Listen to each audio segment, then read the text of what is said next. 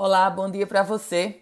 Chegamos com as primeiras do dia desta quinta-feira, 2 de setembro de 2021.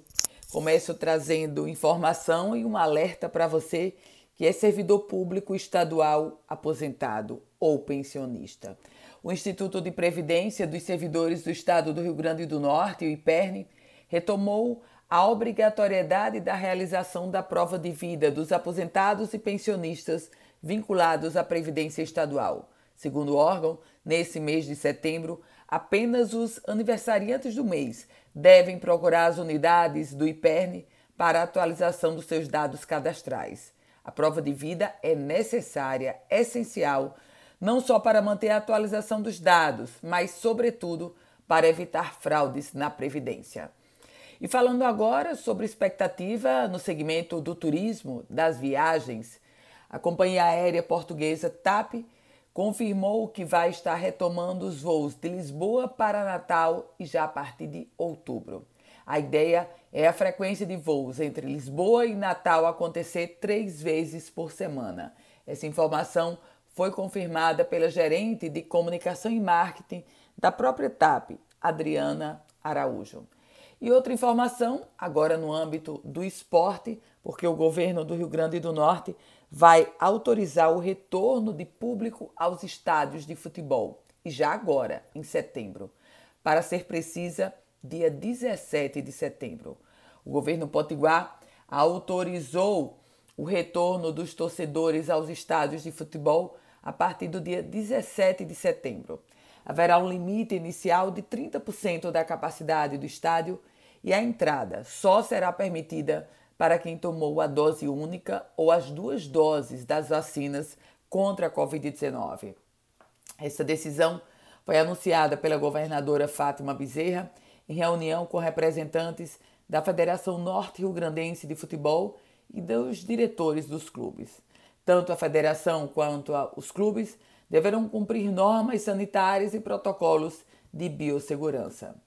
Trago informações agora sobre concurso no âmbito do ITEP. O Instituto AOCP, a empresa contratada como responsável do concurso público do Instituto Técnico Científico de Perícia do Rio Grande do Norte, publicou em seu portal a lista com os candidatos que terão a prova discursiva corrigida, isso como consta no edital.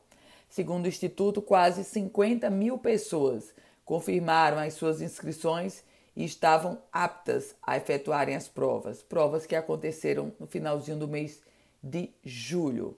Concurso do ITEP que oferece 276 vagas. Decisão judicial sobre a oferta. O juiz federal Orlando Donato Rocha, titular da oitava Vara Federal do Rio Grande do Norte, negou o pedido feito pelo Ministério Público Federal que pretendia anular a nomeação da reitora Ludmila Carvalho Serafim de Oliveira, ela que é reitora da Universidade Federal Rural do Semiárido, a UFESA. Vacinação.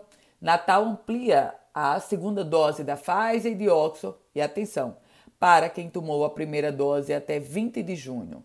Então, se você tomou a primeira dose até 20 de junho, já pode procurar hoje um dos cinco drives ou uma das 35 salas de vacinação e vai estar apto a receber a chamada D2.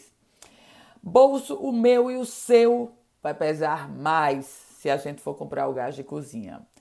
O preço do gás de cozinha vai ser reajustado em 7% e poderá chegar, minha gente, pasmem, aos 130 reais. Essa informação foi confirmada pela Agência Nacional do Petróleo, Gás Natural e Biocombustíveis.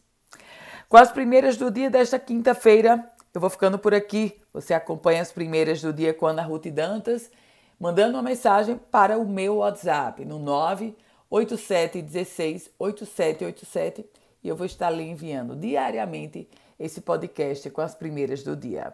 Que você tenha um ótimo dia.